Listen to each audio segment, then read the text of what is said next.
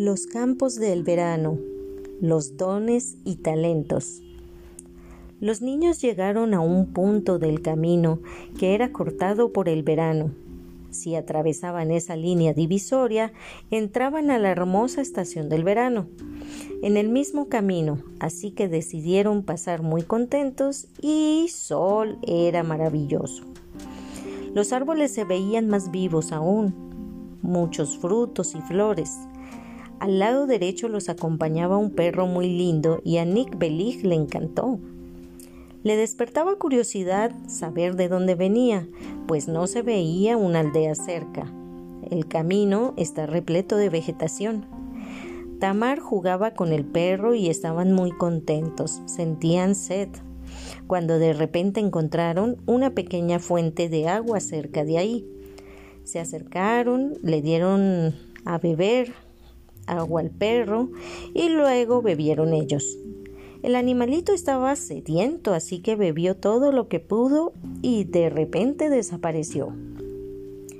Ellos miraban todo con mucho amor y benevolencia, pues sin darse cuenta de algún modo ayudaba a los que se les presentaba con alguna necesidad, y eso los hizo sentir aún más felices, pues lo habían hecho sin darse cuenta.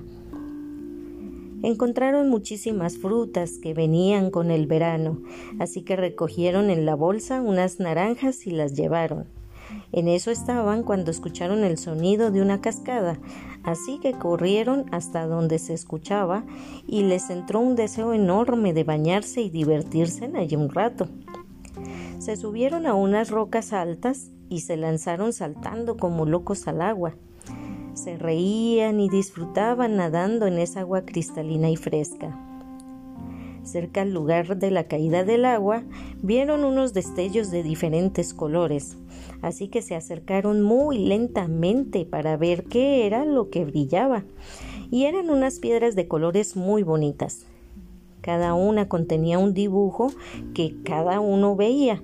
No era lo mismo, no era el mismo dibujo para los dos. Tamar tomó una piedra de color verde y en ella se veía un dibujo de unas notas musicales.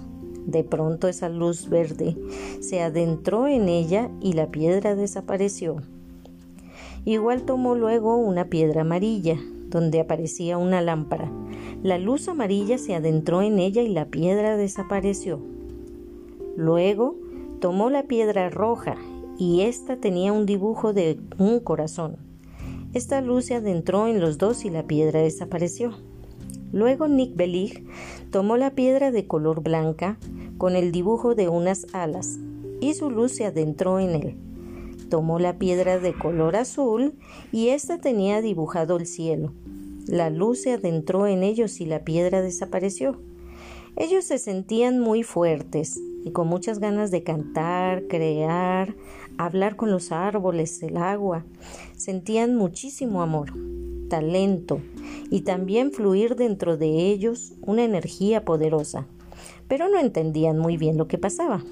Solo querían disfrutar de todo lo que tenían en ese momento frente a sus ojos. Sentían esa magia del verano, ese aire fresco, como una calidez en sus corazones la esperanza de un nuevo día y recordaron momentos felices en compañía de su familia que habían dejado en la aldea anterior. Buen comer, buen dormir, jugaron un rato escondiéndose entre los árboles y trepando algunos. Les encantaba hacer eso, se sentían como en casa. Cuando curiosamente antes de cruzar la línea ya era tarde noche, les causó curiosidad pero no le dio mucha importancia.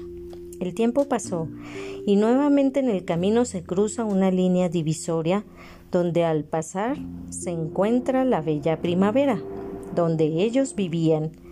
No la tenían así que pues no sabían bien cómo era. Solo habían escuchado hablar de ella. Nick Belig le preguntó a Tamar Hermana, si pasamos esta línea nos lleva a otra estación.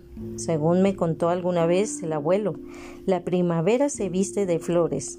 Decía que era muy hermosa porque alumbraba y daba belleza a nuestra tierra con diferentes colores y formas. Vamos.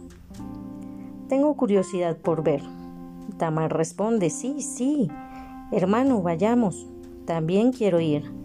Olvidaron lo que tenían pendiente, que era comprar los alimentos para el almuerzo, así que cruzaron la línea y al pasar tomaron la apariencia de unos adolescentes. Tenían Tamar tenía una apariencia de 16 años y Nick Bellic de 18, pero no se dieron cuenta, como tampoco notaron que las mariposas ya no estaban con ellos.